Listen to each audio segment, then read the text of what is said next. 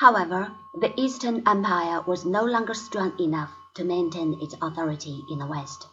In 739, the Lombards made an unsuccessful attempt at conquering Rome. To counterbalance the Lombard threat, Pope Gregory III tried to enlist the help of the Franks. The Merovingian kings who succeeded Clovis had by then lost all real power in the Frankish kingdom. The effective ruler was the major domus. During the early eighth century, this office was held by Charles Martel, who stopped the rising tide of Islam at the Battle of Tours in 732. Both Charles and Gregory died in 741.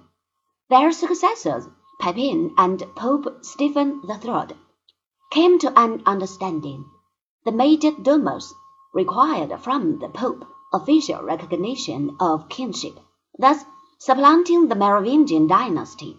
Pepin, in turn, gave the Pope the town of Ravenna, which the Lombards had captured in 751, together with other territories of the Exarchate. This brought about the final break with Byzantium.